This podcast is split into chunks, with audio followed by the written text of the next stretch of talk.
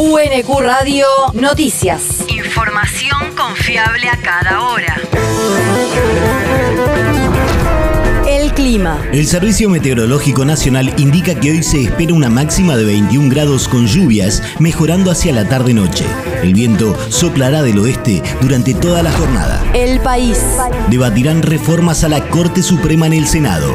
Según informaron fuentes del interbloque oficialista de la Cámara Alta, un plenario de las comisiones de Asuntos Constitucionales y Asuntos Penales comenzará a tratar la semana próxima una modificación a la composición del alto tribunal con la intención de ampliar el número de sus integrantes.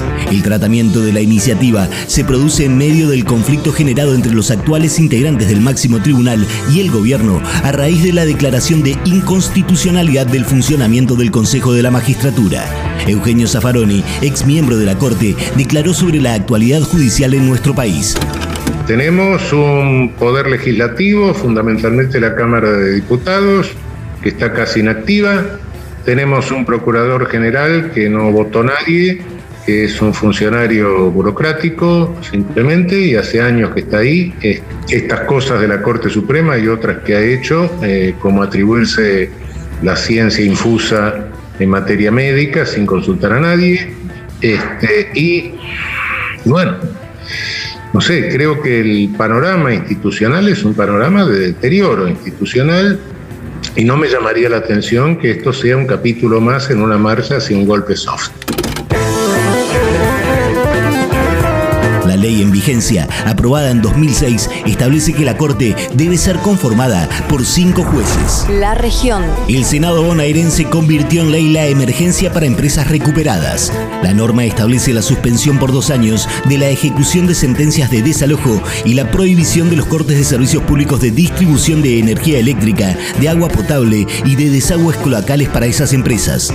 También declara de interés provincial a los emprendimientos de esa condición en todo el territorio bonaerense y plantea la posibilidad de que el periodo de emergencia sea prorrogado por dos años más. El territorio. Campaña de adhesión de socios a la cooperadora del Iriarte.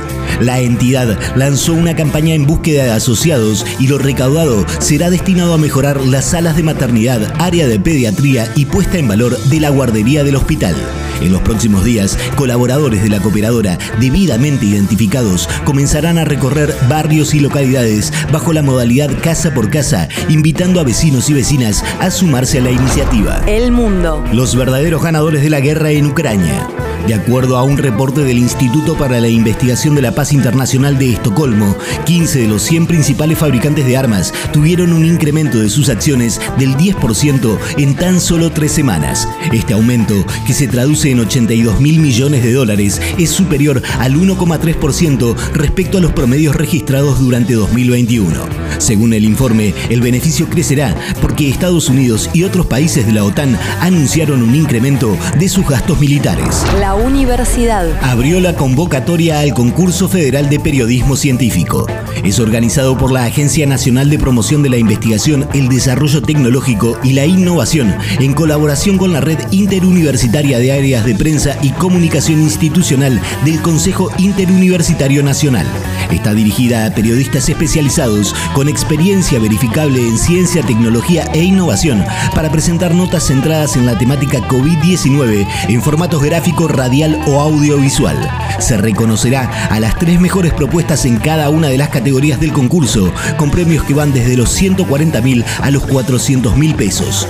Para más información e inscripción, ingresar en cii.agencia.minsit.gov.ar. El deporte. Estudiantes de La Plata abre su escuela de Tras un acuerdo firmado por la Fundación Estudiantes con la Universidad Tecnológica Nacional Región La Plata, el club platense comenzará a dictar los cursos de electricista domiciliario y de armador y reparador de PC. Las clases tendrán la modalidad teórico-práctico, buscando proporcionar a las y los estudiantes los conocimientos fundamentales para que puedan insertarse en el mercado laboral. Además, ambas instituciones acordaron iniciar la promoción de la actividad deportiva en una de las sedes del Pincha para llevar a cabo un intercambio recíproco de espacios y experiencias. UNQ Radio te mantiene informado. Cada UNQ Radio, la radio pública.